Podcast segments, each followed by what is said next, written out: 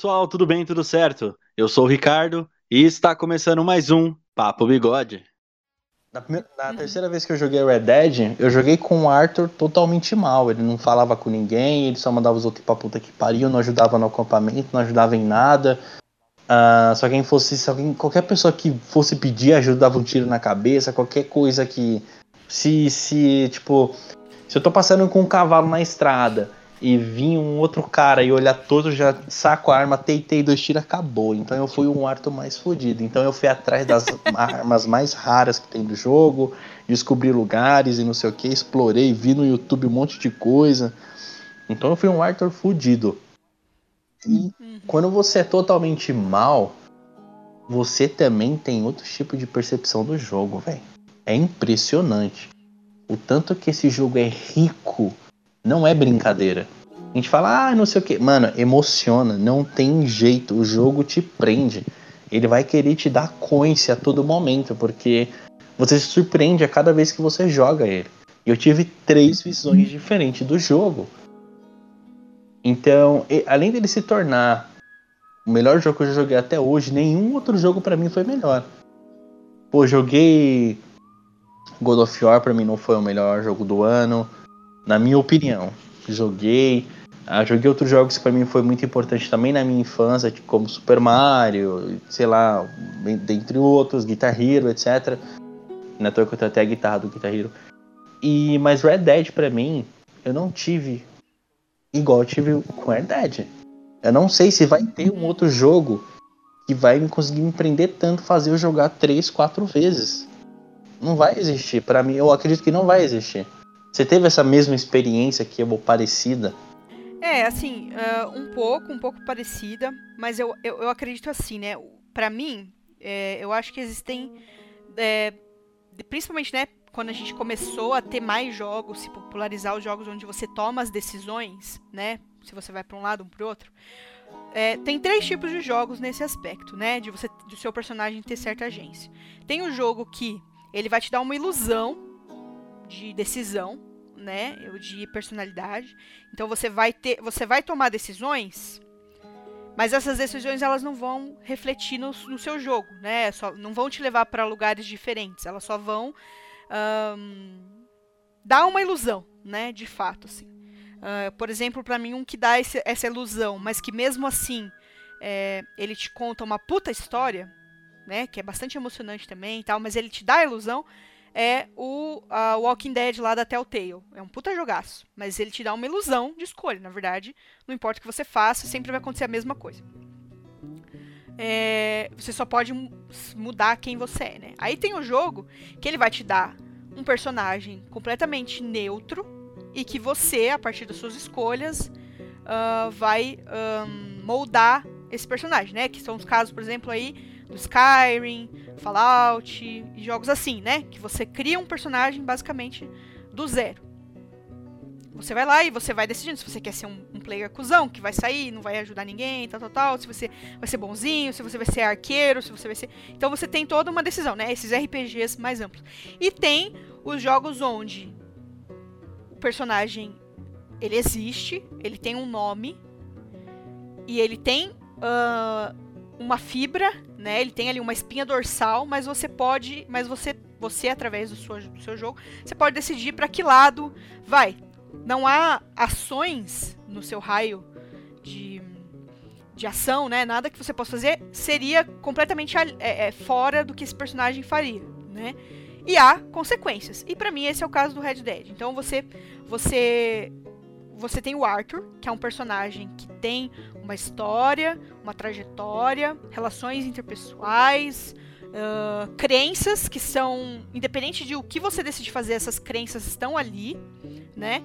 Uh, e você pode escolher um, ser, você tem um raio de agência ali, né? Onde você quer ir. Então, assim, para mim a experiência com Arthur foi muito, muito interessante. É, porque, assim, primeiro que eu, eu sou uma pessoa que eu tendo sempre a ser legal com NPCs. eu me sinto muito mal sendo escrota com NPC, né? Então, meu primeiro gameplay foi muito um, através, assim, um Arthur puta gentil, puta bacana. E aí o, o jogo, ele, é isso que o, que o Ricardo falou, ele te leva a situações com, essa, com, essas, com, essas, com essas questões, então o tom de voz, a maneira como as outras pessoas falam com ele, né? Uh, como ele se comporta em certas cutscenes, que muda isso também, né? No modo história. É, algumas coisas mudam, alguns diálogos mudam. É, isso é muito rico. Mas o, o Arthur, ele existe independente da nossa vontade, sabe? Eu acho que é isso que é interessante. Por exemplo, por que, que eu digo isso? Independente de como o jogador decidir agir, independente, o cara pode ser que nem o, o Ricardo fez, o maior cuzão, sair por aí dando tiro em todo mundo e, né, só comendo cu curioso. Independente disso, o Arthur, ele é, ele odeia o pessoal racista. Ele não é um cara racista. Entende? Então, tipo assim, tem momentos do jogo que você vai uh, dar, se, entrar em contato, por exemplo, com uma reunião da Ku Klux Klan. Né? Na época uma, meio uma polêmica e tal. Porque dentro do jogo, se você chega perto de uma reunião da Klux Klan, independente do seu Arthur ser bonzinho, malvado, neutro, o que, que ele seja, ele odeia os caras da Ku Klux Klan. Ele odeia esses caras. Se você, inclusive, né, uma coisa legal do jogo, se você explode esses caras, se mata todo mundo, você tem, é, não altera a sua honra, né? Ela não cai, porque normalmente nesse sistema de honra, quando você mata NPCs aleatórios, a sua honra cai. Mas quando você mata o pessoal da Ku Klux Klan, não acontece nada, né? Tipo assim, ah, você ah, tem, tem algumas situações que até aumenta, dependendo de como for, a sua honra aumenta por, por matar o pessoal da Ku Klux Klan. E isso é uma coisa do Arthur. Independente do que o jogador queira fazer com ele, ele vai agir dessa forma. Então, quando ele chegar perto dos, desse pessoal, mesmo que o jogador seja um cuzão, na vida, na vida dele, né? O cara seja então, a favor disso. E ele chega lá, o Arthur vai ser hostil àquelas pessoas, sabe? Depois, mais pra frente, vai ter também o cara que é um eugenista. E ele vai ser hostil a esse cara também. Né? Então, assim. É... A depender algumas coisas variam, mas outras o Arthur existe independente da gente, sabe? E não só nessas questões mais polêmicas, mas em questões pessoais também, toda a interação dele com, com os personagens, assim, algumas coisas elas permanecem, mesmo que você escolha ser bom ou mal, legal ou cuzão. Então, isso que é para mim é interessante. Você molda o seu Arthur, você coloca ele ali, mas ele existe independente de você, né? Ele não é um personagem vazio um personagem só seu. Ele é um personagem que existe independente de você. E para mim isso é essencial, né? Quando o jogo se propõe a dar nome aos bois, né? então, uma coisa bem importante é que por, por mais que você escolha qualquer personalidade, o personagem Maika sempre vai ser um cuzão. Então. Sim, com certeza.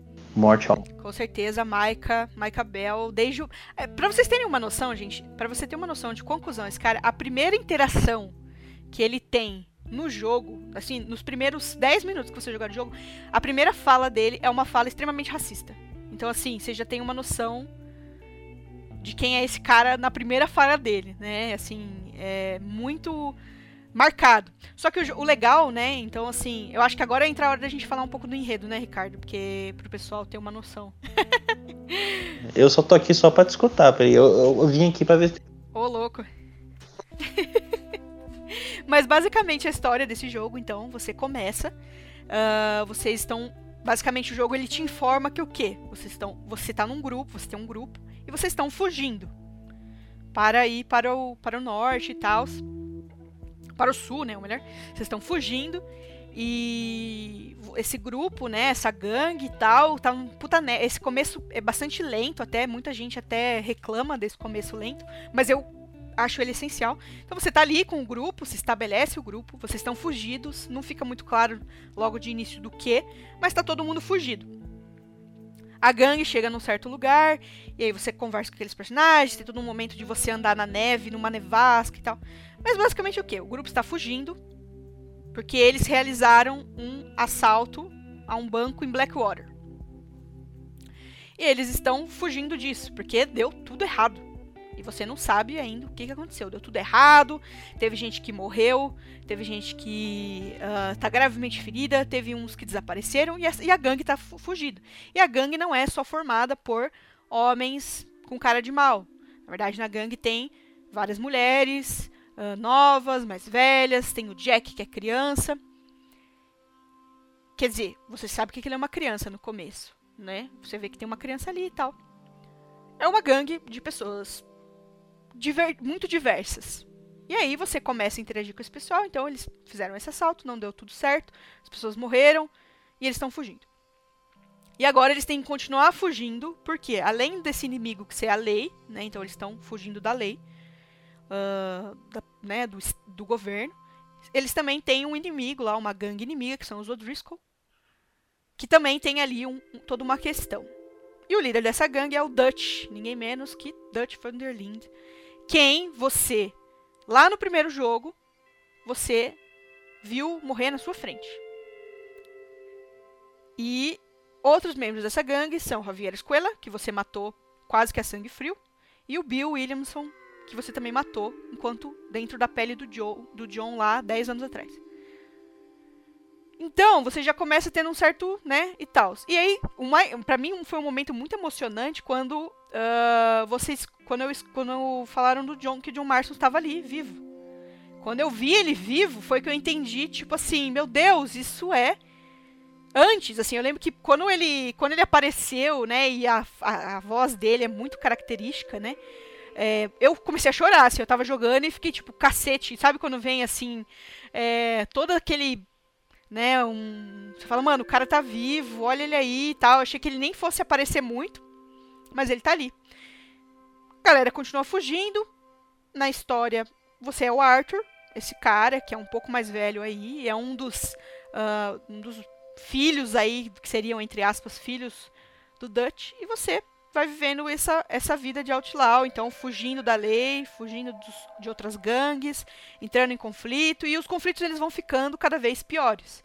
Uma hora você vai se envolver com um grande milionário aí do ramo um, é, das, da, do tabaco, né, os grandes uh, das tabacarias do sul, aquela coisa meio sulista redneck. Depois você vai se envolver com um cara que é um industrial e ele tem muito poder e isso vai acabar é, degringolando. Uma hora você entra em contato com o exército da, da, dos Estados Unidos, né, a Guarda Nacional, e aí um conflito que eles têm com indígenas numa reserva.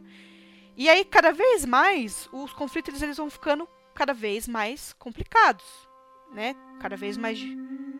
Hã? Só... É, só vai piorando. É, só vai piorando. Só faltou os Picking Blinders aparecerem no é, só, só faltou os Pink Blinders, exatamente. Só faltou. Uh, uma, hora eles, uma hora eles brigam com um pessoal de máfia italiana que está começando a se estabelecer nos Estados Unidos nessa época, né? Porque nesse, no jogo ele tá se passando em 1899, né? Finalzinho aí da virada para o século XX.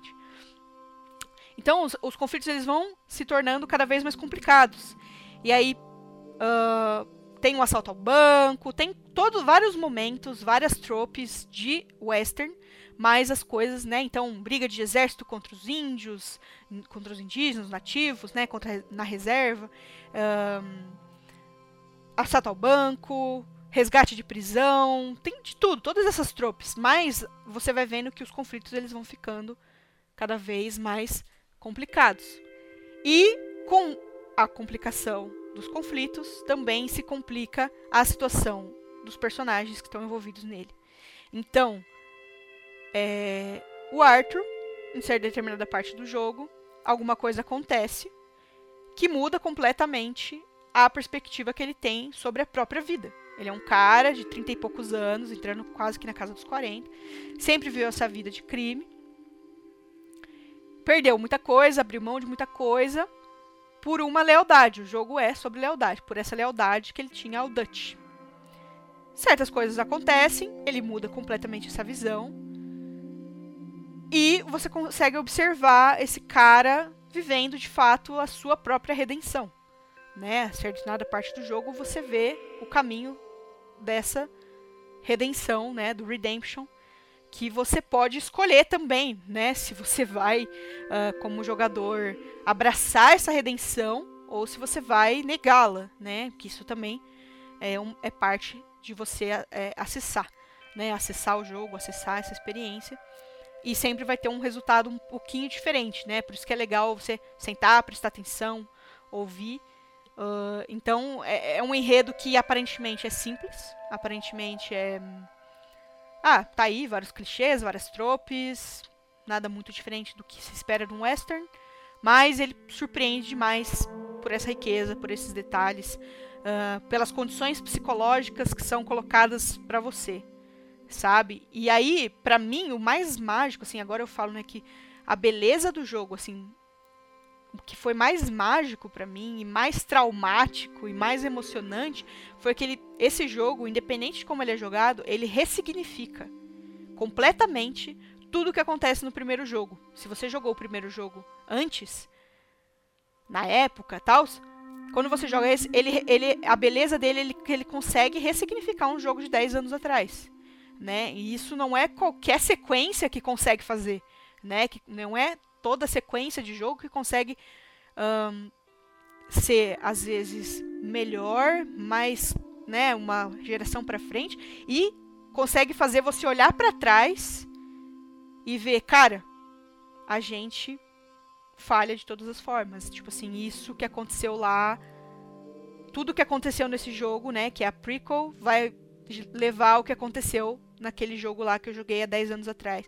Então é muito, uh, muito muito, como eu vou dizer assim, muito amarradas histórias, e aí que tá a mágica, né? Porque, cara, eu não acho que muitas sequências elas dão conta de você olhar para trás e pensar, cara, aquele jogo nesse esse ponto ligar naquele ponto. E o Red Dead Exato. muito bem.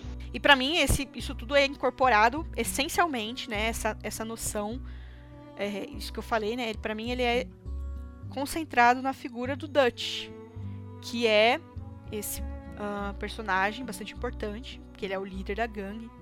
Ele tem toda, ele é um cara assim que ele é extremamente carismático. Ele é um cara bonitão, todo arrumado, super culto. Tem momentos dele no jogo que você fala, mano, esse cara é muito culto cara dos livros e tal, ele manja muito de filosofia, de, né, do que estava rolando naquele final de século ali nos Estados Unidos. É, teve muita pesquisa envolvida, inclusive, né? E você observa esse cara, que era no começo do jogo extremamente charmoso, extremamente envolvente, uh, que tá ali do seu lado, e você fala, nossa, esse cara é legal tal. Você vai vendo. Você lentamente você vai vendo o processo de enlouquecimento desse cara. Esse cara ele vai perdendo completamente controle de uma maneira extremamente trágica. Então, cada várias coisas vão acontecendo que ele vai, você vai observando lentamente assim o olhar dele mudar, a feição dele, a conversa dele, o tom de voz dele e mudando conforme as coisas vão acontecendo até chegar num ponto que você vê que a pessoa já não tem, uh, não está mais sã, que ele perdeu o controle, ele percebeu que não ia ter jeito e enlouqueceu. Assim, você vê esse enlouquecimento que lá no primeiro jogo, quando você joga o primeiro jogo, você já encontra ele já doido. Você encontra esse cara já completamente desvairado no primeiro jogo, o Dutch. Né? Você conhece ele já assim, que ele já tem uma coisa estranha, já é meio louco. E aí o jogo, o 2, eu brinco que no 2 eles eles eles conseguem fazer a gente se deixar levar pelo Dutch. Você se deixa enganar. Você, você por essa... gostar do Dutch, é verdade. Você... É, porque não tem como, né? Não tem como. Ele te, ele te obriga, né? O jogo, tipo assim, ele é tão. Ele coloca aquele personagem tão bacana ali que você se deixa levar por aquele cara. Porque ele é muito carismático. Esse é a principal. Um, ele é o líder, não é porque ele é o mais forte, o mais, o mais rápido no gatilho, o mais fodão, não. É porque ele tem um carisma avassalador. Então ele é muito sedutor, né? Não no sentido de seduzir romanticamente, também, né? Mas uh, ele é muito sedutor assim. Ele é bom de lábia. E ele é um cara que tem ideais muito fortes. Ele tem um, um, uma espinha dorsal ali, um, uma visão bastante firme. Só que aí você vê esses ideais e essa, essa fibra moral muito forte se degringolando ao longo do jogo. E aí você começa a ver, tipo assim, mano, eu me deixei. Eu, sabe, eu, eu sabia onde isso ia dar. Principalmente no meu caso, né? Que eu joguei o primeiro, eu falei. Eu já tinha na minha cabeça que eu sabia onde isso ia dar. Mas mesmo assim eu me deixei levar. Porque essa é a beleza narrativa, né? Você, você se deixa ir levando por aquele personagem, por o que ele tá falando. E você se pega acreditando nele, porque de fato ele está falando a verdade. Mas aí as coisas começam a degringolar lentamente paulatinamente até que chega num ponto onde basicamente tudo implode, né? A gangue implode, os conflitos se tornam insustentáveis.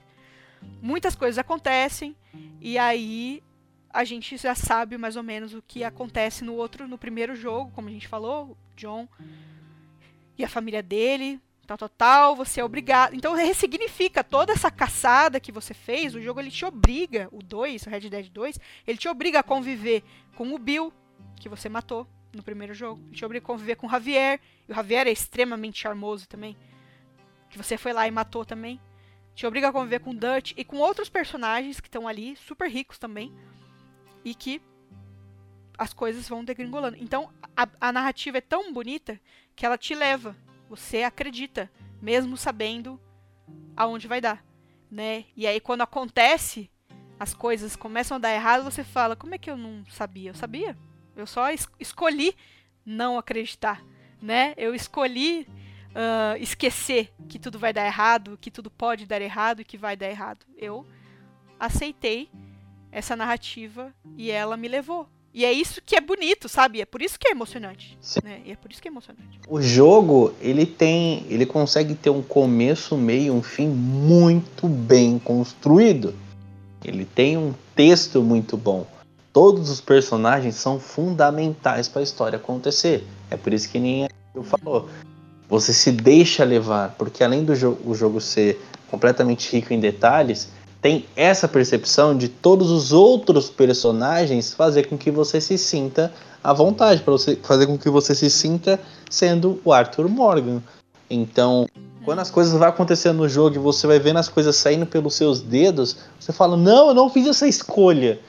Mas o jogo acaba te obrigando porque é um jogo normal como qualquer outro, mas Não, e porque também por mais que você tenha feito aquela escolha quanto o Arthur, então o Arthur escolheu ir por esse caminho, você se dá dentro do jogo você é acometido, né? Você é golpeado pelo fato de que nem tudo depende do seu controle, que você não está no controle de nada como pessoa.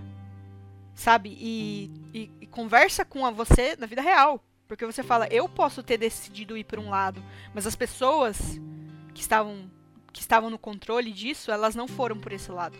Então eu não pude fazer nada, por mais que eu quisesse. Porque às vezes a gente toma, faz algumas escolhas pelo Arthur, mas muitas das escolhas são do próprio Arthur. É aquilo que eu disse antes. Ele existe independente da nossa vontade, né? Independente do nosso, da nossa, do nosso gameplay, né? Ele é um personagem bastante esférico, né? Bastante profundo. Então ele começa a, se dar conta de que ele não, não consegue mais um, entender o que está acontecendo com essas pessoas e portanto ele não consegue guiar aí o próprio destino né? Ele não consegue. Nenhum deles consegue, né, guiar o próprio destino, porque essas falhas que o Dutch também consegue, começa a perceber. É, eu brinco, né, que é aquele meme que o pessoal fala assim, ah, o, o erro dele foi amar demais, né? Mas o Dutch é isso, ele é um cara que ele se, importa, ele se importava tanto que ele tinha essa ilusão de controle muito forte né, de controle sobre as circunstâncias, sobre as coisas que vão acontecer com essa gangue que ele criou, com esse grupo que ele criou. E chega um ponto que ele percebe que não, ele não tem controle sobre nada, ele está tão à deriva quanto qualquer outra pessoa e que as coisas vão dar errado, independente dele tá certo ou errado, né? Então é, é, é, ele vai enlouquecendo, basicamente ele vai perdendo a sanidade ao ponto de chegar onde chegou no final lá do primeiro jogo, lá no começo da história que a gente começou aqui no podcast, né? Então ressignifica completamente essa essa experiência. Você vai vendo uh, as pessoas definhando ao olhos vistos, tanto psicologicamente, emocionalmente, fisicamente. E isso que é bonito no jogo, sabe? É muito. Por isso que o Ricardo falou, os personagens todos são é, importantes para o que está acontecendo, né? Tem um outro que acaba ficando mais secundário, tem um outro que acaba ficando mais assim, mas faz parte, né? Não tem como você contar a história de todos os personagens, mas todos têm um, uma importância para aquela trajetória, né? Você consegue interagir com todos e ver que eles existem, que é um mundo rico, que são pessoas que vivem e têm aspirações e têm medo e têm vontades, né? E isso é, para mim, bastante, é, muito rico, uma experiência que ela é quase assim, é, muito, muito tempo que você vai ficar ali interagindo com aquelas pessoas e você nunca vai ter visto tudo sabe? E é isso que é legal, aquilo que eu falei da recompensa. O jogo te recompensa por você ficar sentado na fogueira do acampamento, ouvindo as pessoas conversarem. Entende? Tipo, você ficar ali sentado, sem fazer nada, só ouvindo que as pessoas estão conversando. Aí você troca, vai para um outro canto, você escuta outras conversas, outras interações. Entende? Então, e que não são interações obrigatórias. Se você nunca Uh, se você nunca tiver ali, você não vai vê-las, claro, tal. Você pode jogar o jogo sem, sem, sem ver nada disso. Você vai passar muito bem a história sem interagir nesse aspecto. Mas se você sentar lá no acampamento e ficar ouvindo as pessoas conversarem, você vai ver muita coisa. E o jogo vai ficando cada vez mais profundo. Interações entre os personagens, que às a maior parte das vezes interações que não tem nada a ver com o Arthur. Que o Arthur nem entra no diálogo, nem tá ali, ele está assim só de. de tipo, como eu vou dizer assim, como uma testemunha. Mas que você olha e fala, putz, olha, aconteceu isso, hein? Que merda. Ou tipo, oh, nossa, eu não achei que esse personagem fosse fazer isso. Que legal. Interessante, boa conduta. Ou, nossa, que merda, fiquei decepcionado. Esse cara era tão legal. Sabe umas coisas assim? Ele te recompensa, né? Te recompensa por ficar ali sentado na fogueira, sabe? É muito interessante esse jogo em, em todos os aspectos, principalmente no de termos característicos. Ai, caralho, eu não vou saber a porra da palavra. Obrigado, Deus. Eu esqueci, mas enfim. E sem falar. É o que? O que, que palavra? E sem, e sem falar da trilha sonora desse jogo, que é muito boa. A trilha Sim. sonora do jogo é impressionante. Já teve vejo de eu tava jogando e eu falava assim, mano, quer saber de uma coisa? Pera aí, eu lá apertava pause, ia lá no playlist do Spotify, colocava Alan Jackson e falava, mano, vamos embora, Arthur. É, é só nós e o Alan, vamos embora. e já fiz isso várias vezes e é maravilhoso. É muito bom. Você. Sim. Eu não sei mais o que falar do jogo. É, é, é bom, gente. Joga. Se tiverem oportunidade de jogar, joga. Mas assim, separa três meses da sua vida e joga sem limites, assim consuma o quanto você quiser de Red Dead Redemption 2. Jogue muito. Sim. Se apaixone. Chore se você. Eu, eu não chorei, mas. Nossa, o que eu só fiz foi chorar, assim. Porque foi isso, assim, tinha, tiveram vários momentos em que as coisas acontecem e você fica. E eu ficava assim, né, aqui, eu cá com os meus botões e eu ficava, não, não é possível. Teve até um momento, mas assim, aí teve vários momentos, é claro, o clímax final, eu chorei o tempo todo. Eu tava, imaginem a cena, Juliana, aqui, sentada na sua cadeira, no seu quarto, olhando para o seu monitor, jogando seu videogame, e assim, jogando, e assim, de solu chorando de soluçar enquanto continuava, porque não tinha o que fazer, você só continua e chorando, falando, mano, isso aqui não e tal. Eu, eu, gente, eu sou essa pessoa que chora jogando videogame, isso é verdade. Assim, eu tenho é, a vida inteira foi assim, sabe? Mas eu sou uma pessoa que me emociono com as narrativas com uma certa facilidade. Eu, eu, eu admito isso, faço essa minha culpa. Mas de chorar sim, soluçar enquanto você tá jogando, aquele final, o clímax, né? A sequência final, com todas as músicas e tal. Uh, cara, não tem jeito. E aí passava os. Primeiro passa alguns créditos. E aí você começa o epílogo. E aí começa o epílogo e eu já tava chorando de novo.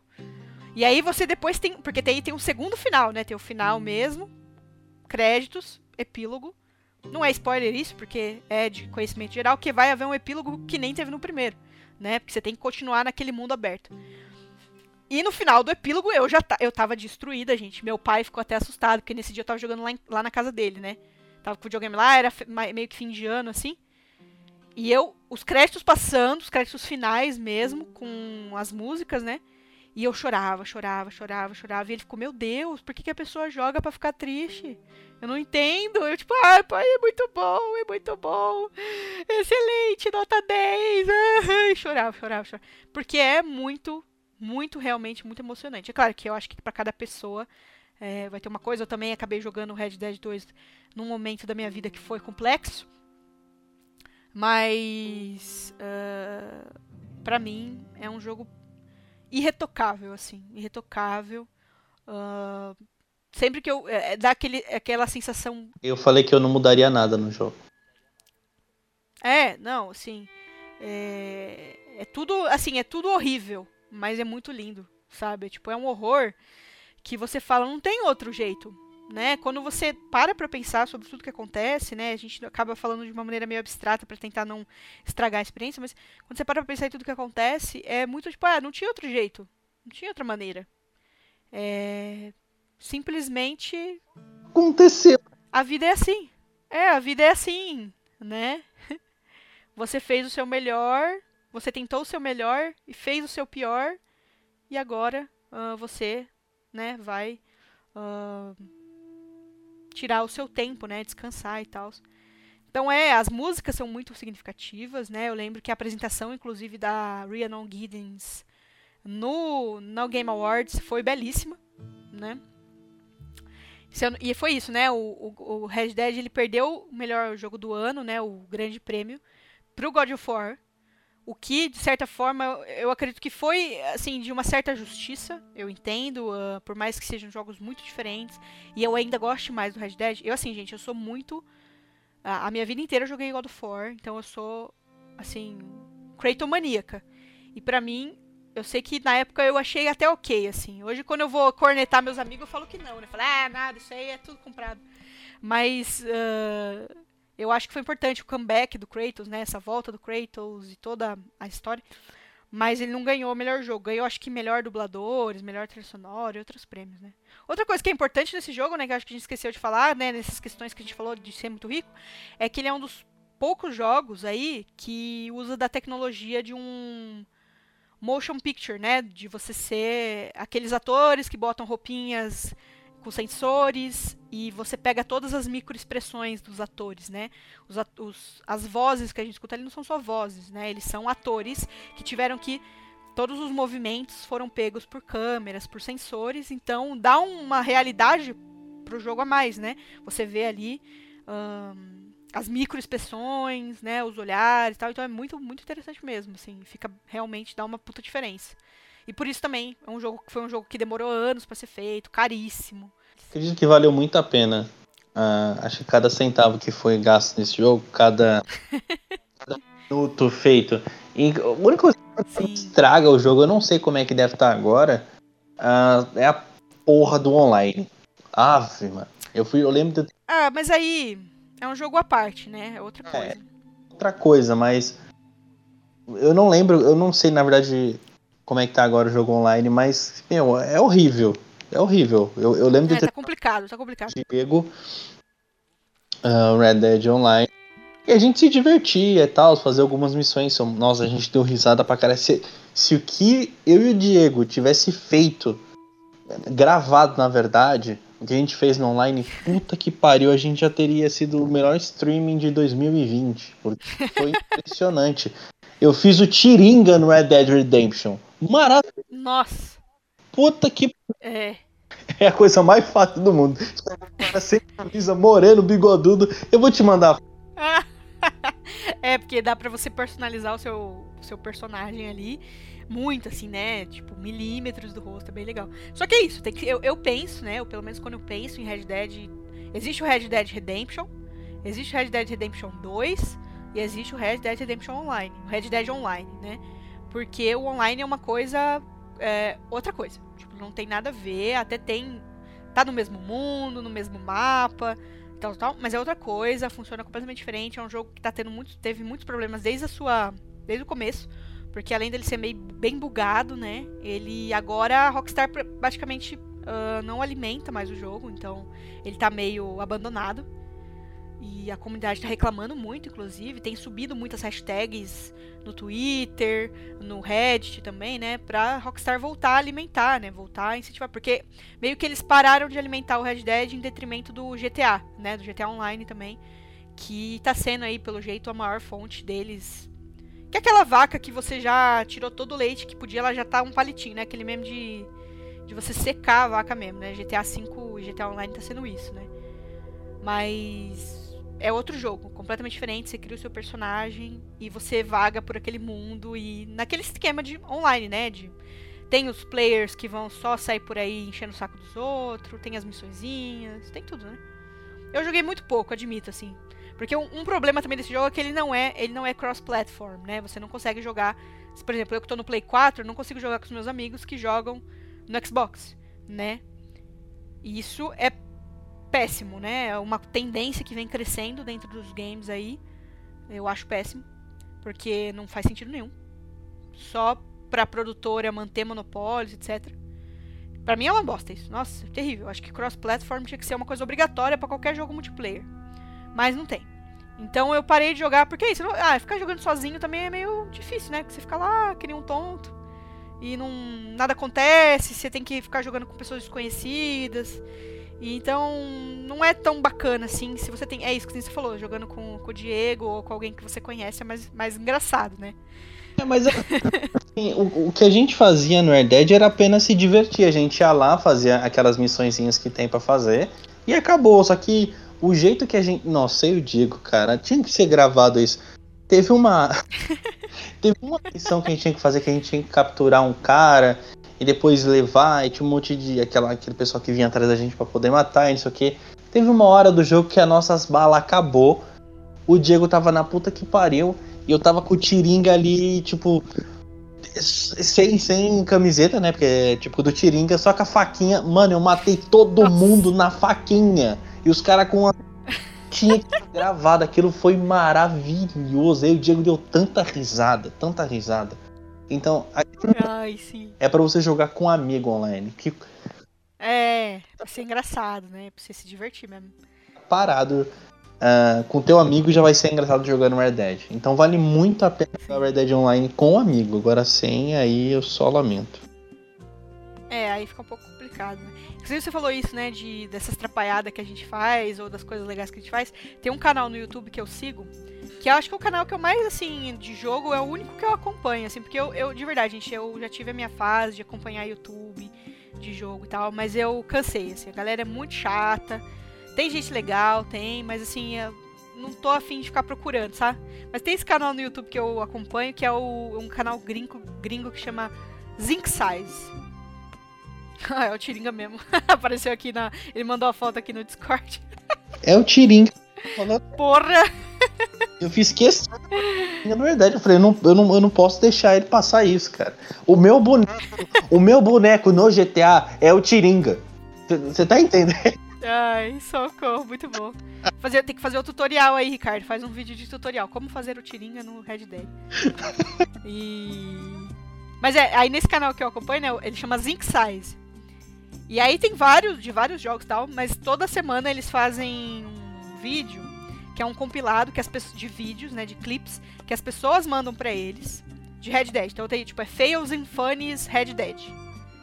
E aí tem tanto do jogo, do jogo base, né, do com o Arthur, com o John e tal, tanto no online. E a galera vai mandando os clipes de coisas doidas que acontecem no jogo, bugadas, coisas. É, diálogos engraçados, timings engraçados. E aí eu fico, mano, fico que nem um idiota aqui. Normalmente eles lançam um vídeo de madrugada. E aí eu pego pra ver assim.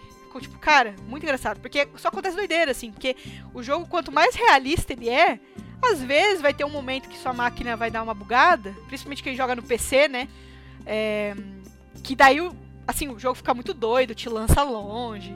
E o cavalo tropeça em nada, né? Você tromba num personagem que não tava ali antes, né? Então tem sempre acontece umas coisas doidas. E, e é muito engraçado mesmo. Isso aí você vê só o pessoal rachando com os amigos, né? Mas é isso, como meus amigos, a maior parte joga no Xbox, aí eu acabei nem indo muito pra frente, sabe? Eu fiz só o basiquinho mesmo. Lá no, no Red Dead Online. E, e foi isso, né? Então eu joguei. Sempre que eu sento para jogar o Red Dead, eu vou jogar o, o jogo básico. Eu tenho vários saves, em vários lugares diferentes, vários momentos diferentes da história. Que eu sento. Eu, ah, hoje eu quero jogar essa parte aqui. E tal. Ah, essa parte onde ainda todo mundo era feliz. Essa parte aqui que tem esse, esse negócio para fazer. Então você fica ali, né? Procurando.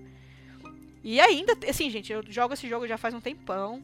Foi o jogo que eu mais joguei nos últimos dois anos. E, e ainda tem muito o que fazer, sabe? Porque é isso, você vai lá e fica andando. Gente, é isso que eu falei lá antes. Quanto tempo eu fiquei nesse jogo pescando, sabe? Você acha um, ponto, um lugarzinho bonito ali de rio, de lago, de pano, qualquer coisa que seja.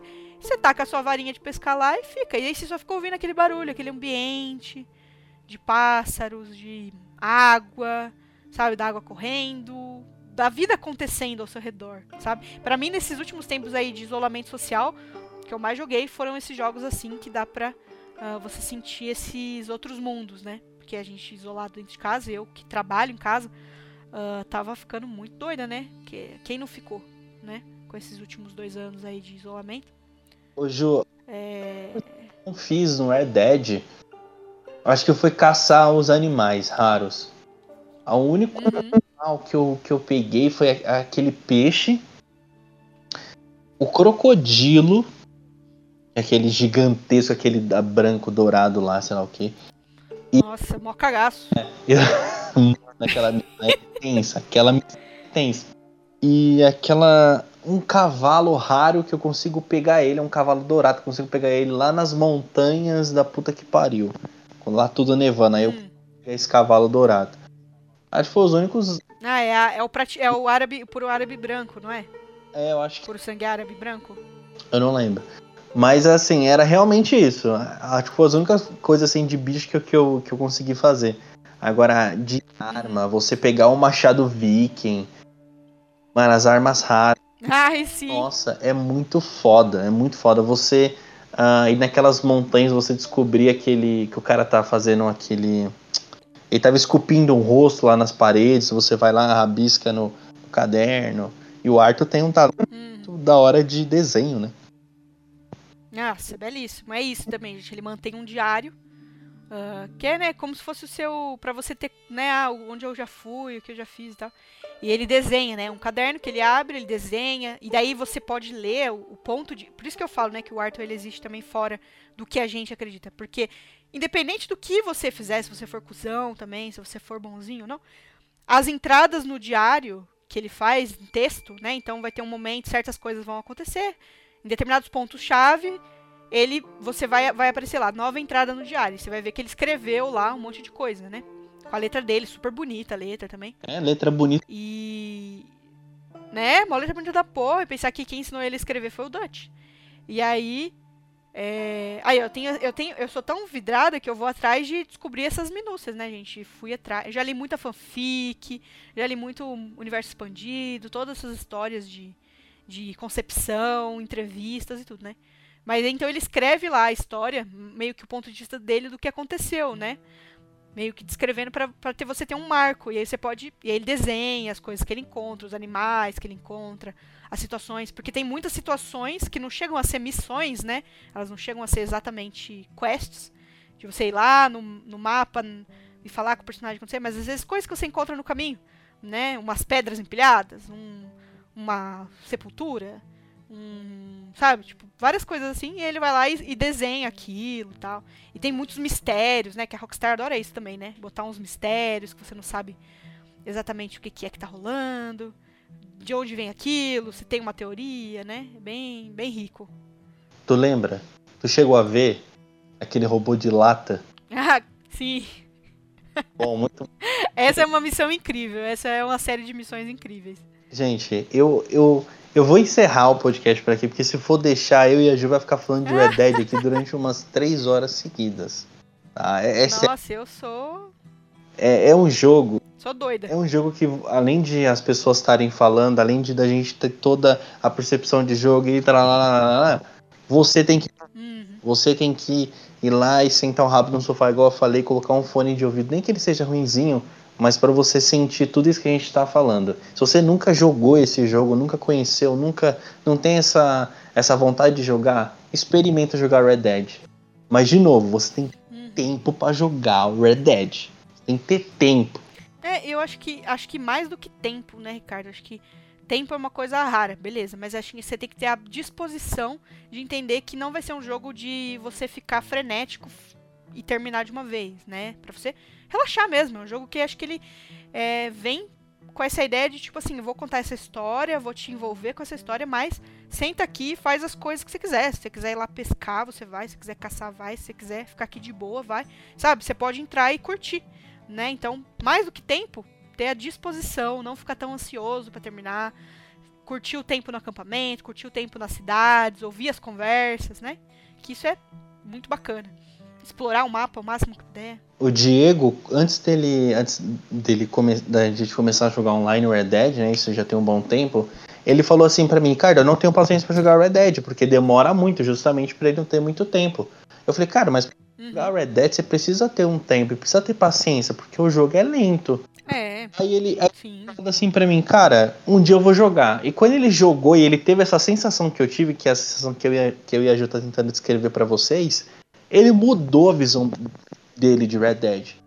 Então, Uhum. por mais que a gente não. Tipo, a gente zerou o jogo a gente ia jogar online, a gente não fazia porra nenhuma e dava risada, sei lá, com alguém caindo do cavalo, o cavalo do Diego parando de correr e ele pulando no meu cavalo. E assim a gente. Cara, era assim a gente se divertia no Red Dead Online. Ou no, no ensino Red Dead Redemption. Então, tenham a experiência de vocês, joguem. E se vocês jogarem, nem que seja um pouquinho, depois ah, tiverem a, a não posso dizer, a resposta de vocês, o feedback de vocês, manda pra mim que eu vou pa- repassar pra Ju também, porque é sempre Isso, marca nós. então é sempre bom ter essa visão do que as outras pessoas acharam vindo da gente que passou essa essa impressão do jogo. Uhum. Bom, Ju, muito obrigado por você ter participado do Papo Bigode. Eu tô feliz de verdade de eu ter Ah, finalmente, finalmente, finalmente falado de Red Dead. Tendo essa pessoa incrível aqui falando comigo, que eu realmente te admiro, não só você, como a P também. Eu quero que você volte ah, pro Planeta Vênus pro Papo Bigode, porque faz um tempinho, né? Vocês não vêm, já tem mais. Já vai fazer um ano já. Ai, é verdade, é verdade. Não, mas vamos sim. Eu agradeço muito o convite, assim. Muito obrigada pelo, por convidar. Ah, e de fato, assim, eu. Né, fico muito lisonjeado, claro, mas. De fato, assim, Red Dead é pra mim aí uma questão. Ele até, a gente até brincou, né, gente? Eu a tatuagem e tal. Mas é porque foi, foi completamente ahn, uma coisa. Eu tenho planos pra outras tatuagens de Red Dead, inclusive, pra vocês terem uma noção. Né? Mas, apesar de tudo, quem me conhece também, eu acho que o Ricardo também me chamou por isso, né? Porque ele sabe que eu sou uma pessoa que. é, eu gosto das coisas Você se entrega. e observo. É, eu me entrego, mas eu, eu sou uma pessoa muito crítica. Eu observo tudo, né? Tipo assim, eu vou criticar, eu vou falar o que tem de errado. ah, eu vou falar, né? vou- sou- até tem gente que. Tem pessoas que falam assim, ah, você é muito chata, né? Você não gosta de nada. Não é que eu não gosto, gente. Eu gosto, mas eu observo as falhas. Eu acho que é essencial, né? Quando a gente gosta de umas coisas. É a gente também observar quais os problemas, né? Tipo, ah, Witcher, né? Esses tempos o pessoal tem falado muito, ué, mas não era você que não gostava de Witcher, que ficava falando mal dos jogos, que não sei o que, e tava falando, não, gente, calma lá. Eu gosto de Witcher, eu amo Witcher. Os livros são excelentes, eu gosto muito, eu tô gostando da série, e tem coisas boas no jogo, mas que eles têm coisa ruim também tem. Então a gente tem que saber que por mais que a gente goste das coisas, também tem suas falhas. Só que com Red Dead é isso, eu sou uma vendida. Pode ser, o pessoal fala, ah, você é vendida, você é emocionada. Pode ser, pode ser. Mas no meu ponto de vista, na minha crítica, eu vejo pouquíssimos problemas, pouquíssimas questões que estragam a experiência, que são controversas, que são. que podiam ter sido feitas diferentes, sabe? E acho que é por isso que eu gosto tanto do jogo. Né? Além de toda a emoção que ele, que ele pode provocar, se você está disposto a conhecer essas pessoas, né? A conhecer esses personagens e tá ali convivendo com eles por um certo tempo, com uma certa dedicação, né? Então eu recomendo muito a experiência. E de novo, agradeço, né? Agradeço muito o convite. Cara, que é isso. É, Você é sempre querido aqui no Papo Bigode. Então, enquanto, Ah, gente, a Ju falou sobre The Witcher. ah, alguns episódios atrás, esse episódio vai demorar pra caralho pra sair, vai ser só no mês que vem. Mas alguns episódios atrás, acredito que uns dois atrás, saiu um episódio de The Witcher, em que eu, o Lui e o Jones, o Careca Urbano, falamos sobre The Witcher. Eu tive só a experiência da série, o Lui teve a experiência dos jogos e a série, e o Jones teve a experiência do livro e a série. Então, se você gosta uhum. de Witcher, vai curtir esse papo que foi muito engraçado também. Então, muito obrigado por ter estado até aqui. As redes sociais da Ju vão estar aqui embaixo, então para quem quiser ir lá, é, mandar mensagem para ela ou escutar o outro podcast dela que é o Planeta Vênus, vai estar tudo aqui na descrição bonitinho, beleza? Então, muito obrigado por ter estado até agora.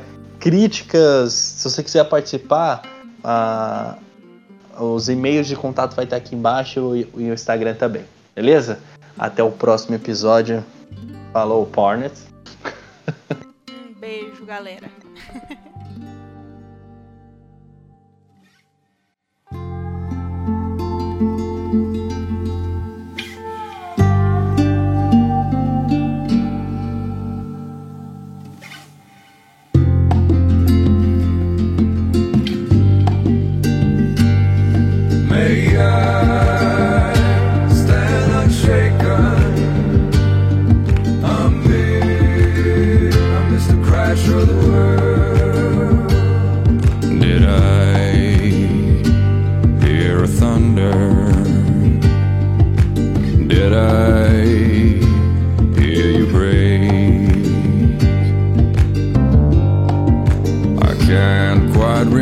remember